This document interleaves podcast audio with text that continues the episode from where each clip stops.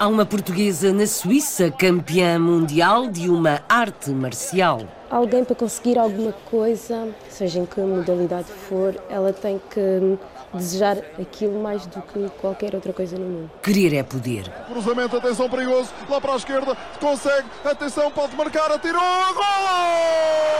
Há um menino luso-descendente na Venezuela eleito melhor goleador de futebol em Caracas. Cuando meto gol me divierto, me pongo muy feliz y siento que soy un jugador muy bueno. O sonho de ser um grande jogador de futebol. Glórias do desporto português que vamos conhecer já a seguir. This is the last call for the 12 o'clock. É hora dos portugueses. Rio de Janeiro, Paris, Luanda, Delhi, Cairo, Macau, Oslo, Kiev, Buenos Aires, Toronto, Nova York. Berlim. Uma portuguesa na Suíça é tricampeã mundial de uma arte marcial chamada Jiu-Jitsu, um feito no país. Eu estava conversando com um dos responsáveis da academia, falei que aqui na Suíça era muito difícil fazer campeão pelo sistema do país. Muito difícil você conciliar treino, trabalho e escola num país como a Suíça. E eu falei para ele que nunca a gente ia conseguir fazer isso. E, e eu, como diz no Brasil, eu queimei a língua três vezes. o primeiro grande passo para a academia subir foi o primeiro título de Vanessa Mundial. Cinco anos de treinos, três títulos mundiais e outros tantos europeus para uma portuguesa na Suíça. Na Venezuela, um rapazinho luso-descendente foi eleito o melhor goleador de futebol de Caracas na sua categoria sub-10 e começou quase em bebê. A primeira palavra que ele disse foi gol. Não disse pai nem mãe. E brincava só com a bola. O único entretenimento que ele tinha era que ele sentava-se à frente de uma televisão a ver os partidos de futebol. Tinha o gol e eu começava a brincar pela casa, gol, gol, gol, mas não dizia nem pai nem mãe. Foi a primeira palavra que aprendeu e, mais do que dizer, gritava golo.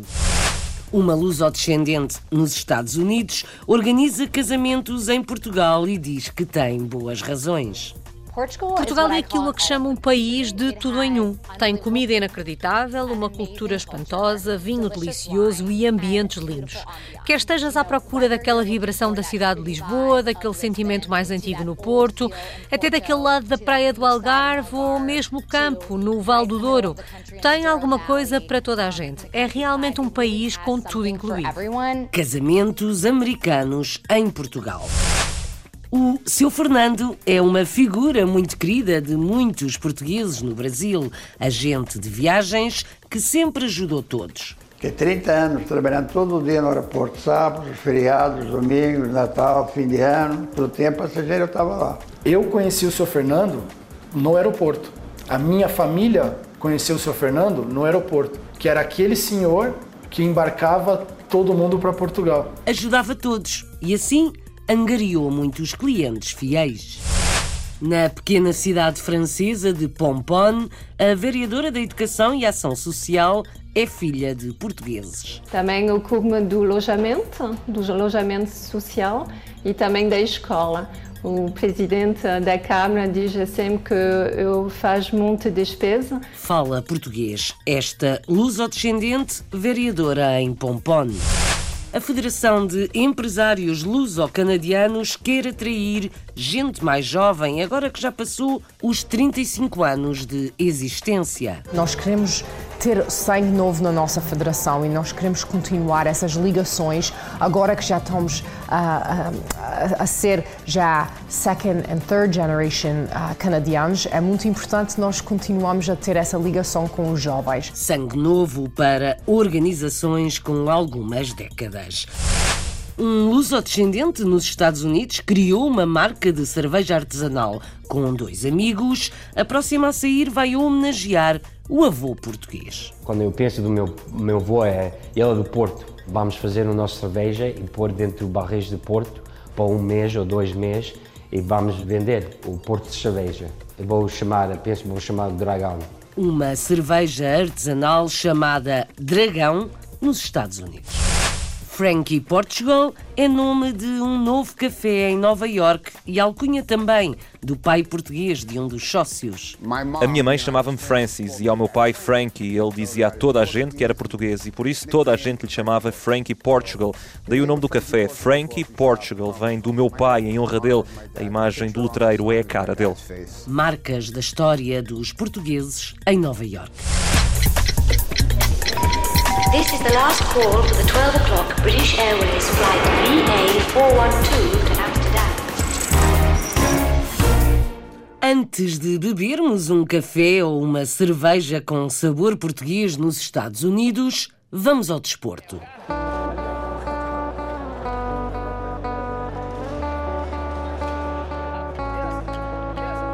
É portuguesa e vive na Suíça a campeã mundial de Jiu-Jitsu. É uma arte marcial japonesa que Vanessa Pereira começou a praticar há pouco mais de 5 anos. Já tem três títulos mundiais e outros tantos europeus, um grande feito num país como a Suíça, na opinião do treinador Robson Dantas. Vanessa é uma lutadora, chegou à Suíça sozinha quando tinha 18 anos, atualmente tem dois trabalhos, mas mesmo assim tornou-se a melhor do mundo em jiu-jitsu. Vamos às apresentações.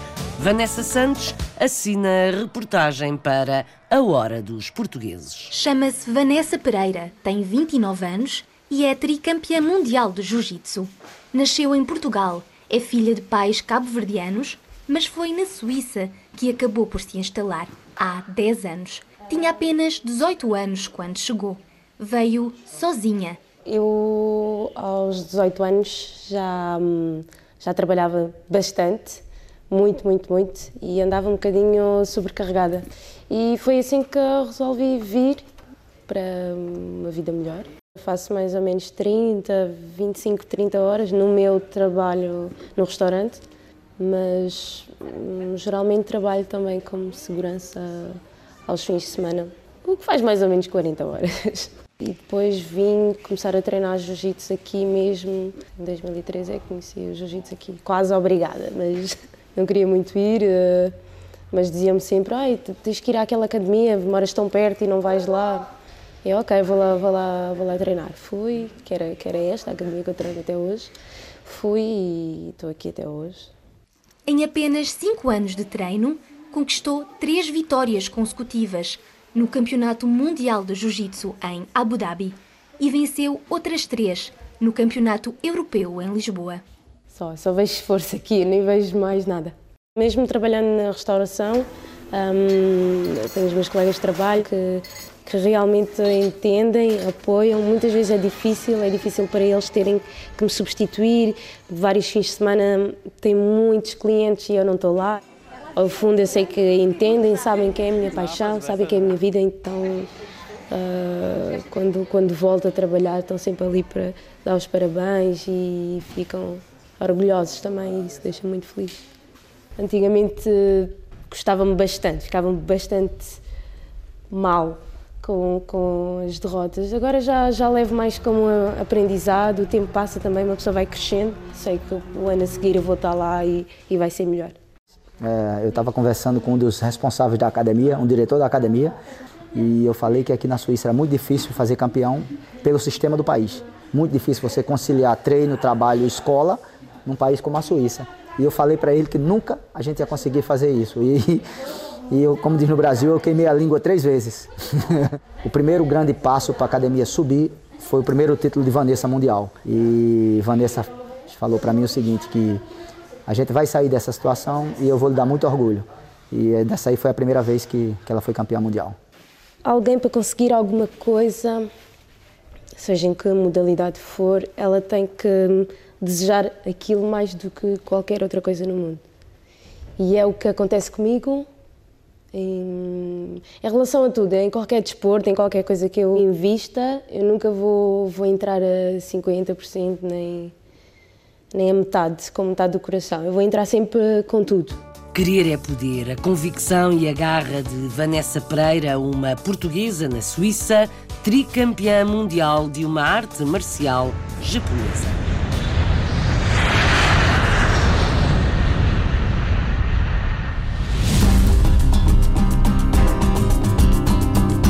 Aterramos na Venezuela para conhecer uma criança, um rapaz lusodescendente, louco por futebol, eleito melhor goleador de Caracas na sua categoria sub-10. Miquel da Silva fala espanhol, mas dá para entender. A mãe conta que golo foi a primeira palavra que o miúdo aprendeu e o pai diz que ele nunca para, tem sempre uma bola nos pés. A reportagem é de Felipe Gouveia. Com apenas 8 anos de idade, o luso-descendente Miquel Palombo da Silva foi recentemente premiado como melhor goleador de futebol. Joga na categoria sub-10 no Centro Português de Caracas, no Fratelsa e para o clube italiano. Sonha vir a ser jogador profissional e a televisão venezuelana recomenda prestar-lhe atenção. A los años me di cuenta que me gustaba el fútbol. Cuando vi mi primer partido de fútbol, a los años, me pareció divertido y empecé a jugar. Me pongo muy feliz cuando estoy jugando con con mis amigos y cuando meto gol me, me divierto, me pongo muy feliz y siento que soy un jugador muy bueno. A primeira palavra que ele disse foi gol. Não disse pai nem mãe. E brincava só com a bola. O único entretenimento que ele tinha era que ele sentava-se à frente de uma televisão a ver os partidos de futebol. Tinha o gol e eu começava a brincar pela casa, gol, gol, gol, mas não dizia nem pai nem mãe. Me di cuenta que Michele tenía una actitud diferente a los demás niños, ya a los dos o tres años, ya se veía la diferencia por actitud, por fuerza. Y yo ahí ya, ahí fue cuando yo empecé a verlo que era, que tenía talento para el fútbol. Es un niño que nunca para, está siempre jugando fútbol de la mañana a la noche, siempre con el balón en el pie, nunca para de jugar. Com o Fratelsa, este luso-descendente já fez acampamentos na Juventus, no Pescara, no Real Madrid e no Fratensa. Veste-se de verde e vermelho quando Portugal está a jogar, está à espera que o verão chegue para conhecer a nossa terra e quer aprender a falar bem a nossa língua. Os seus treinadores têm muita confiança do que ele faz no campo e pronto, nos sentimos muito orgulhosos de que sempre se a nomeá-lo e a reconhecer o seu trabalho, mesmo centro português. Tem sido nomeado goleador em todos os torneios, em diferentes categorias e agora foi nomeado eh, atleta destacado do ano 2016 e pronto, para nós é, uma, é um orgulho, realmente para nós é uma nova experiência. Mas ele sabe que o mais importante é que tem que estudar e tem que cumprir com as suas obrigações no colégio, é a condição para ir treinar todos os dias e de facto cumpre com a sua parte porque tem uma paixão pelo futebol. Eu praticamente tenho dois trabalhos. Um, que sou odontólogo, e outro, dedicarme a él todas as tardes, llevarlo a entrenar hasta dos vezes por día, por ejemplo el martes y viernes, entrena en dos sitios diferentes y lo llevo a los dos sitios, pero entrena todos los cinco días de la semana. Yo aspiro que él siga con esta actitud que tiene y si llega lejos y hay que irse afuera, seguro va a tener mi apoyo. Él sabe que tiene que estudiar, que tiene que trabajar duro, entrenar duro y que sea lo que Dios quiera. Mi jugador preferido es Dybala, pero hay muchos más que son tantos que no los puedo decir. Sí, quiero conocer Portugal, quiero hablar portugués y llegar a ser un jugador de fútbol muy bueno. Tem oito anos, sonha ser um campeão no futebol, quer aprender português e conhecer Portugal, um luso-descendente na Venezuela.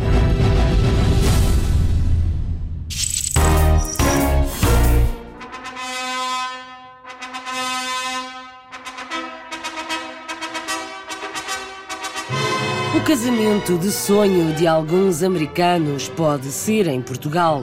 O mérito é de Janete Tavares, nascida nos Estados Unidos, com raízes em Trás-os-Montes. É organizadora de eventos e já fez vários casamentos em Portugal, casamentos de sonho, como o seu. Janete diz que Portugal tem tudo. Quando organiza um casamento, faz a promoção turística de algumas regiões portuguesas, do Douro ao Algarve. Os produtos típicos são oferecidos em cestinhas, da ginginha aos enlatados azeite ou vinho do Porto. A herança cultural passou de pais para filha. A língua é que nem por isso.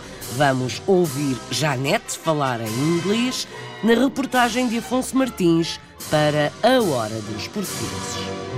Filha de pais portugueses, vindos de Trás-os-Montes, Janete Tavares faz sucesso como organizadora de eventos na região de Washington, D.C. Formou-se na Universidade da Carolina do Norte e atualmente trabalha para a Evoque, onde produz todo tipo de eventos. Faço eventos para empresas, faço eventos de vida, por exemplo, grandes festas para sexagenários, até festas VIP de primeiro aniversário. Faço eventos sociais e todo o tipo de experiências na área de DC. Também promovo o destino e faço, claro, casamentos. Os casamentos são uma das principais ocupações, alguns dos quais organizados em Portugal, mesmo para noivos norte-americanos.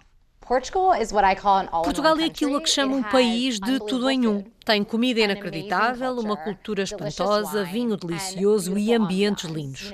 Quer estejas à procura daquela vibração da cidade de Lisboa, daquele sentimento mais antigo no Porto, até daquele lado da praia do Algarve ou mesmo campo, no Val do Douro, tem alguma coisa para toda a gente. É realmente um país com tudo incluído.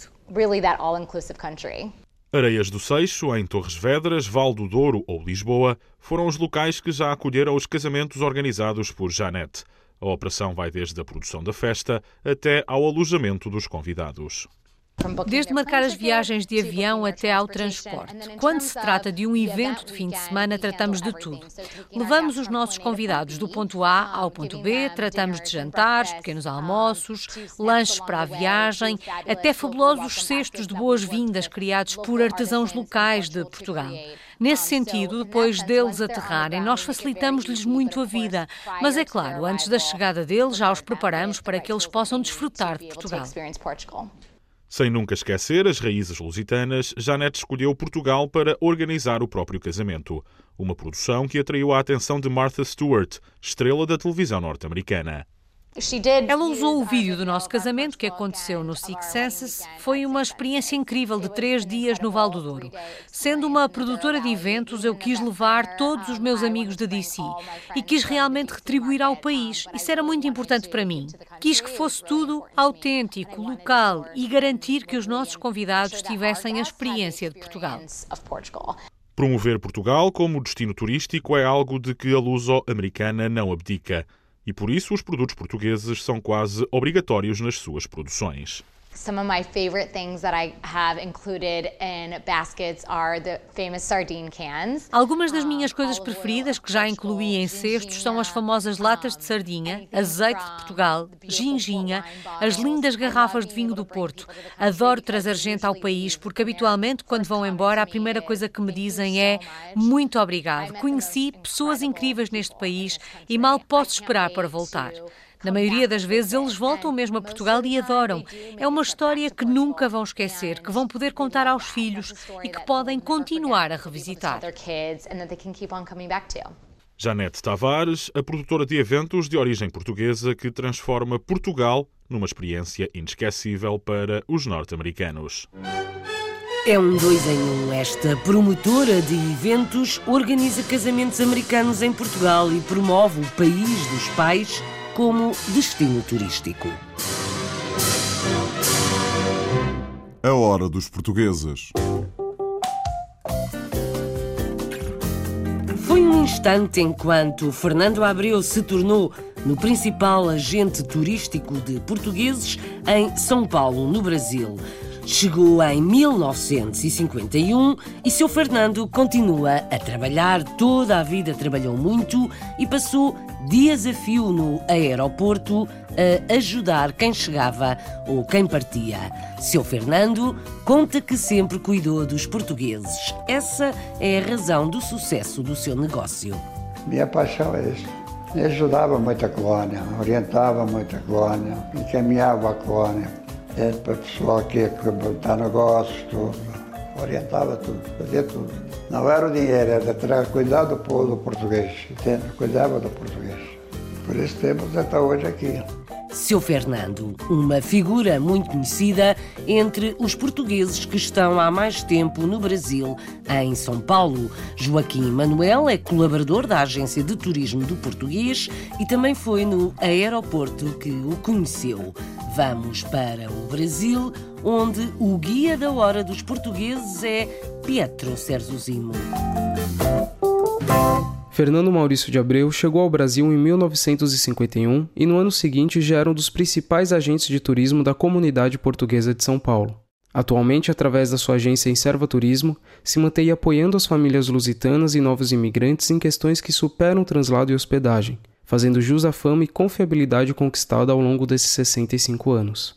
Naquela época, a pessoa chegava no Brasil e ele dava todo o suporte, desde o desembarque da pessoa até a dupla nacionalidade ou só a estadia dela aqui no país, que era muito diferente do que é hoje. Né? muito mais burocrático, muito mais trabalhoso. Ele tinha que meio que acompanhar, dar a mão para a pessoa e acompanhar a pessoa em todos os passos. Você chegava aqui conosco e a gente cuidava da vida dele, queria mandar vir alguém. Tem muita gente que mandava carta de chamada para lá sem o conhecer e vinha para cá.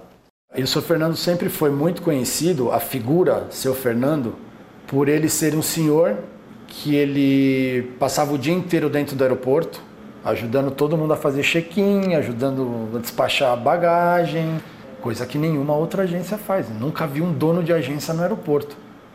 Ele é conhecido por todo mundo. Ah, aquele senhor que ficava no aeroporto, vixe, aquele lá fazia até chover. Foi naquela época que eu ia dar atendimento, então eu ia dar atendimento a você, mas você já levava um amigo e já dava um cartão, isso, seu amigo já vinha, já ficava, qualquer coisa já vinha me procurar. Então fazia o contato direto. Fiquei 30 anos trabalhando todo dia no aeroporto, sábados, feriados, domingos, Natal, fim de ano, todo tempo passageiro eu estava lá. Eu conheci o seu Fernando no aeroporto. A minha família conheceu o seu Fernando no aeroporto, que era aquele senhor que embarcava todo mundo para Portugal, que ajudava com que fosse, comprando ou não nem serva, ele, ele sempre ajudou as pessoas. A pessoa tinha qualquer pepino, ele via, chegava perto do que você está precisando. Ah, eu não estou conseguindo fazer alguma coisa. Ele ia no balcão da TAP, principalmente na TAP, porque depois que a Varig faliu, era só a TAP para que fazia Portugal. E aí ele ajudava a pessoa, independente da pessoa comprar ou não nem serve, ele ajudava. Isso fazia os novos clientes. Minha paixão é isso. Ele ajudava muito a colônia, orientava muito a colônia, encaminhava a colônia é, para o pessoal que botar negócios, tudo, orientava tudo, fazia tudo. Não era o dinheiro, era ter cuidado do povo português, entende? cuidava do português. Por isso temos até hoje aqui. O testemunho de seu Fernando. Fernando abriu no Brasil há 65 anos a ajudar outros portugueses.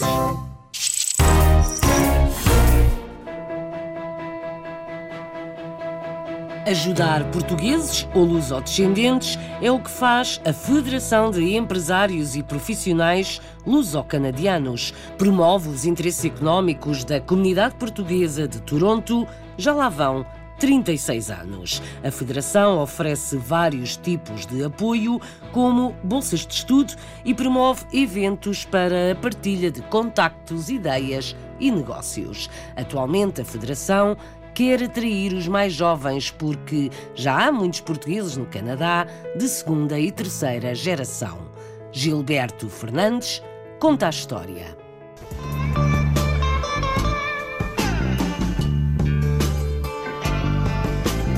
A Federação de Empresários e Profissionais Luso-Canadianos comemorou em dezembro 36 anos de vida numa celebração decorrida em Toronto.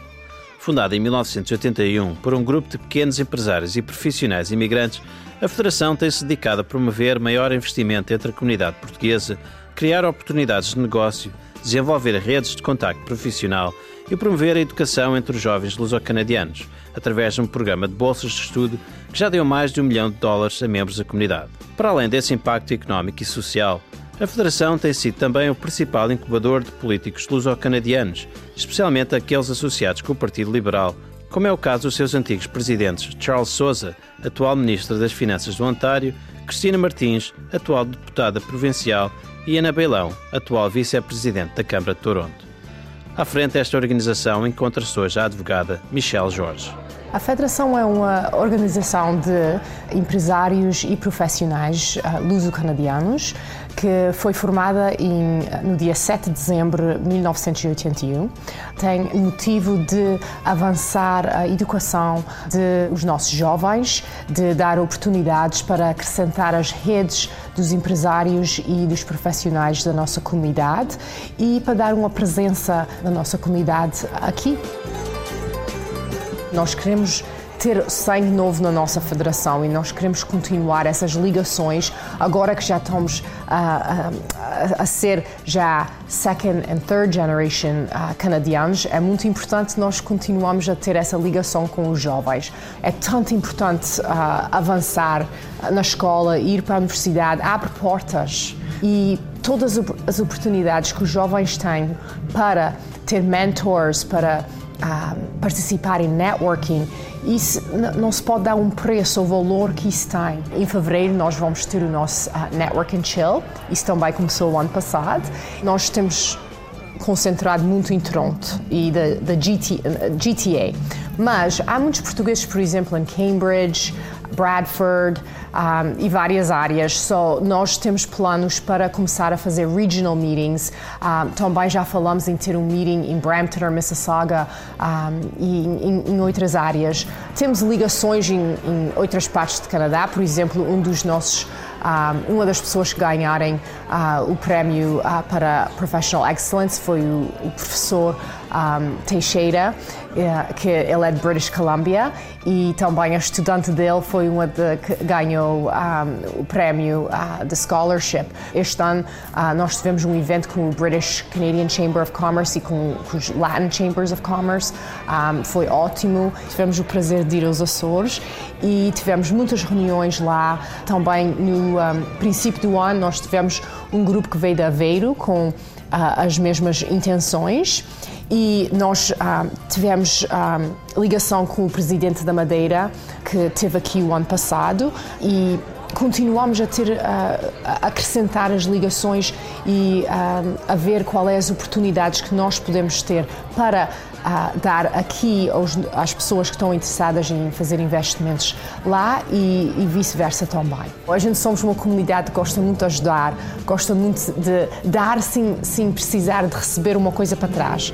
Michel Jorge, da Federação de Empresários e Profissionais Luso-Canadianos. A hora dos portugueses. Daqui a pouco, o café Frankie Portugal, em Nova York, e a cerveja artesanal com mão portuguesa também nos Estados Unidos.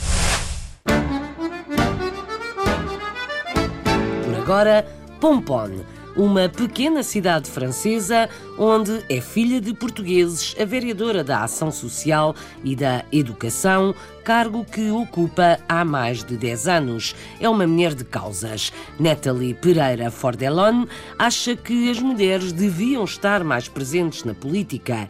Natalie é uma entre 4 mil autarcas de origem portuguesa em França.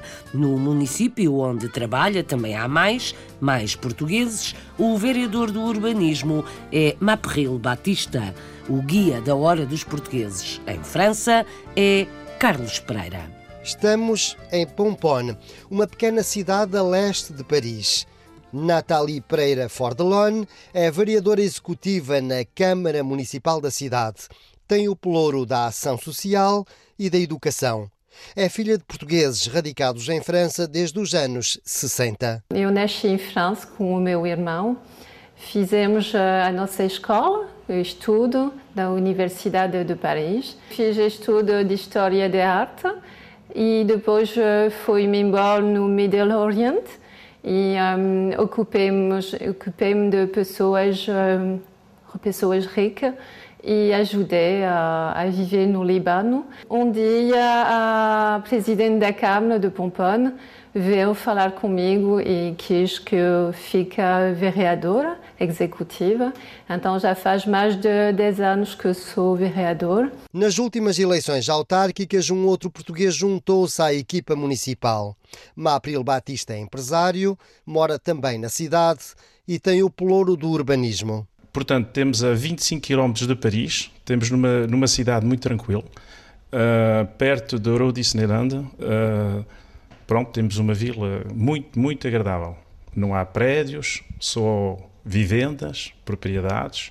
Também ocupo-me do alojamento, do alojamento social e também da escola, O presidente da Câmara diz sempre que eu faço muita despesa. Nathalie Fordelon tem participado em ações regionais e nacionais numa luta em defesa da participação das mulheres na vida política. Afirma que é contra a lei da paridade porque considera natural que haja tantas mulheres como homens na atividade política. Penso que as mulheres devem ter um verdadeiro trabalho na nossa comunidade nós fazemos muita coisa, temos muita ligação com as pessoas e para isso a nossa praça é mesmo importante.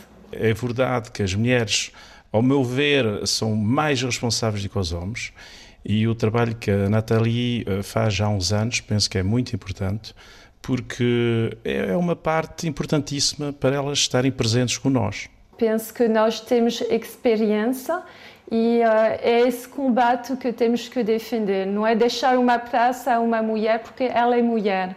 Ela é mulher porque ela defende a sua experiência, defende tudo o que nós temos temos ligação com a comunidade, temos ligação com o trabalho e isso é importante, é uma parte importante das mulheres. Orgulhosa das suas origens minhotas, Nathalie Fordelon aceitou o convite do presidente da Câmara Municipal de Viana do Castelo e participou no desfile da mordomia nas festas de Santa Luzia. Mas não é só desfilar, é dizer que eu tenho uma ligação com o meu país de origem, o país dos meus pais, mas também dizer que nós éramos 500 mulheres, uh, tinha todos uh, os casos social, temos advogado, temos uh, vendoras, tínhamos muita mulher diferente e era mesmo importante para mim dizer, ok, estamos uma, somos mulheres e defendemos também essa preservação do património português.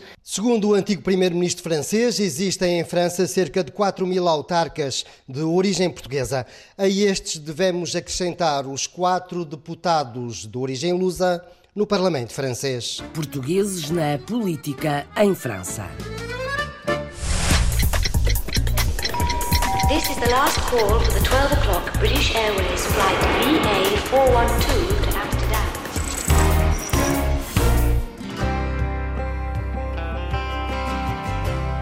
Daqui a quase nada, o café. Por agora, uma cerveja. Cerveja artesanal e com mão portuguesa, produzida nos Estados Unidos. A ideia foi de um luso-descendente e mais alguns amigos. Tudo começou com uma brincadeira, a fazer cerveja em casa, mas agora o negócio está a crescer. Uma das próximas cervejas a sair pode chamar-se Dragão em homenagem ao avô de Manny Coelho, adepto do Futebol Clube do Porto. A produção é variada, são criadas cervejas e mais cervejas com sabores diferentes e algumas já foram premiadas. Em Farmingdale, no estado de Nova York, o lusodescendente Manny Coelho e um grupo de amigos decidiram criar a sua própria marca de cerveja. Surgiu assim a Litology Brewing, que conta já com algumas das suas cervejas premiadas. A reportagem para A Hora dos Portugueses é de Margarida André. Manny nasceu em Mineola, no estado de Nova York, sendo o pai oriundo do Porto e a mãe dos Açores. Atualmente reside em Long Beach e trabalha como eletricista com o avô. No entanto, nos últimos anos tem dedicado bastante do seu tempo a uma grande paixão: produzir cerveja. Cinco anos passado eu comprei um, uma um kit de, de, para fazer cerveja em casa com o meu amigo e a gente sempre estava a fazer e eh, primeiro era uma mês, depois foi para uma uma, uma vez por semana, depois duas vezes por semana e um dia a gente estava a beber muito e ele disse, olha, porque a gente está a fazer isso assim, vamos ver que a gente podia fazer uma coisa mais grande para vender para outras pessoas também. Fazem parte da sociedade de dois amigos cientistas que são responsáveis pelo desenvolvimento e formulação de novas cervejas. A gente quer fazer uma cerveja com uh, pumpkin ou, ou uma cerveja com mel e eles pensa, escreve mais fórmulas e coisas e a gente depois faz que eles inventem Sentido que a cerveja artesanal está cada vez mais na moda e, sendo rápido o processo de fabricação, vê nestes fatores uma vantagem para o seu negócio. A gente está a fazer um chá do açúcar. De todos os grãos, a gente está o açúcar lá dentro, vamos tirar, a água vai limpar. Isso vai ficar aqui uma hora e depois, quando uma hora passa, o açúcar já está a saída do, do grãos e depois a gente vai uh, a pôr dentro o fogão.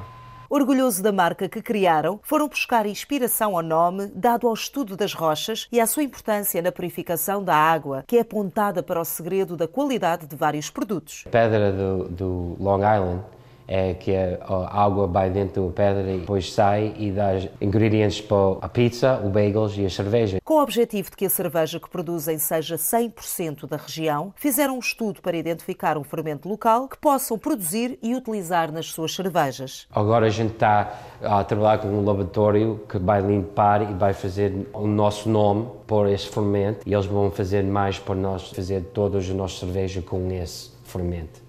A gente vai fazer por uma hora e vamos a pôr o loop e depois já depois, quando acaba uma hora vamos transferir lá embaixo dentro do fermentation.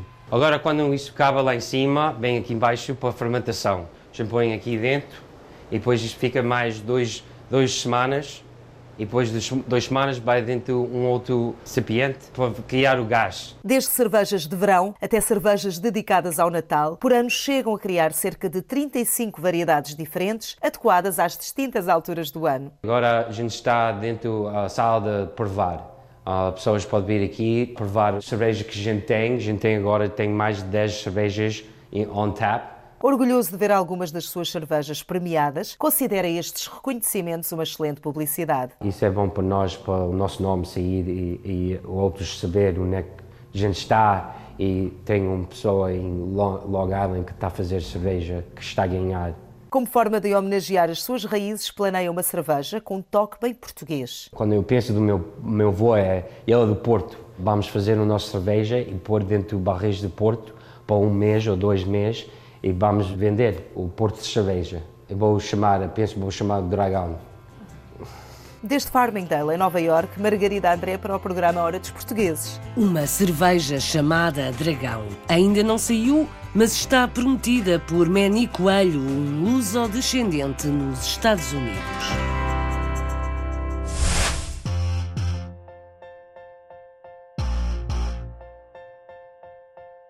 Na cidade de Nova York, um novo café com aroma português. Chama-se Frankie Portugal e foi aberto por dois luso-americanos. O nome do café é homenagem ao pai de Francis Garcia, que vamos ouvir em inglês. O outro sócio é Joey Batista, que já se dedicava aos bolos de bolacha e aos pastéis de nata. São ambos fãs dos produtos portugueses. A cidade de Nova York tem o seu primeiro café português. Frankie Portugal surgiu pela mão de dois luso-americanos e é aqui no Meatpacking District que pode deliciar-se com um excelente café português ou ainda com outra das iguarias que têm como pastel de nata ou bolo de bolacha. Estamos em Nova York, por isso a reportagem é outra vez de Margarida André. O espaço pretende dar a conhecer ao público americano não só o ambiente de um típico café português, mas também o sabor característico do nosso café e da doçaria portuguesa. Frankie Portugal, um café aqui em Nova York que, com produtos portugueses, seja pastéis de nata, bolacha, serradura, uh, bolo rei e, e, e, vários pães, não é?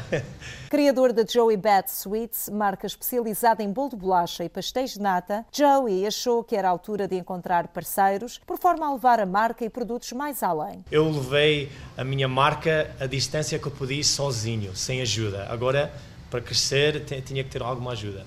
Ditou o destino que uma das pessoas que contactou tivesse também raízes portuguesas e surgiu assim a parceria que dá origem ao café Frankie Portugal. Vi falar com os donos da pizzaria, pedi a eles se o espaço estava disponível. Ele virou para mim e disse: Oh, sou português também, gostava de e não entrar em sócio contigo, sou. Foi assim que começou. Sócio da famosa cadeia Artichoke Pizza em Nova York, Francis Garcia considera o pastel de nata uma das mais deliciosas criações gastronómicas do mundo e viu aqui uma oportunidade para fazer algo ligado às suas raízes. Eu conheci o Joe e ele tinha um produto muito bom e tinha pensado em comprar-lhe os pastéis de nata, mas perguntei-lhe se queria fazer parte da equipa e abrir o café connosco. Nós já tínhamos um espaço bom no Meatpacking District, mas que não estávamos a usar. Por isso eu disse, vamos abrir um café café português e vender pastéis de nata e pão quente português. Neto de um imigrante português, o seu avô Francisco Garcia foi o primeiro advogado português em Nova Iorque. Ele foi responsável por 85% da imigração portuguesa para os Estados Unidos. Ele era especialista em imigração. Ele também foi dirigente do clube português que existia na Rua Varick. O escritório dele ficava no número 225 da Broadway. Toda a gente na comunidade portuguesa gostava muito dele. Orgulhosos das suas raízes portuguesas, decidiram homenagear o pai de Francis. A minha mãe chamava-me Francis e ao meu pai Frankie. Ele dizia a toda a gente que era português e por isso toda a gente lhe chamava Frankie Portugal. Daí o nome do café, Frankie Portugal, vem do meu pai em honra dele. A imagem do letreiro é a cara dele. Eu só quero estar envolvido em qualquer coisa portuguesa aqui em Nova York. Qualquer coisa que mostra ou que ensina aos americanos a nossa cultura, a comida, isso tudo. Os produtos disponíveis no estabelecimento não deixam os clientes indiferentes. De todas as coisas que já provaram, é só posit coisas positivas. Eu já sabia isso, os nossos produtos, não há dúvida, tudo é bom.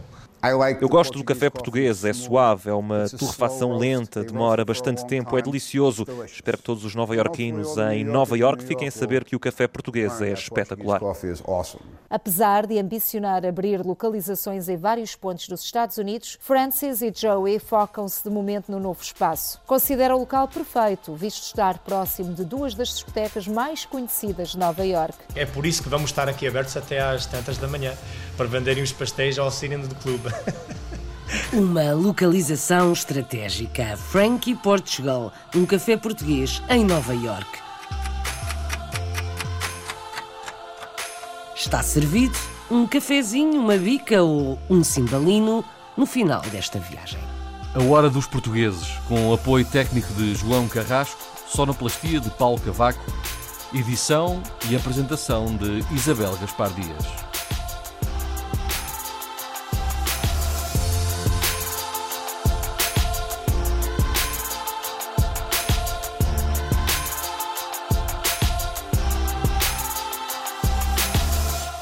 A hora dos portugueses.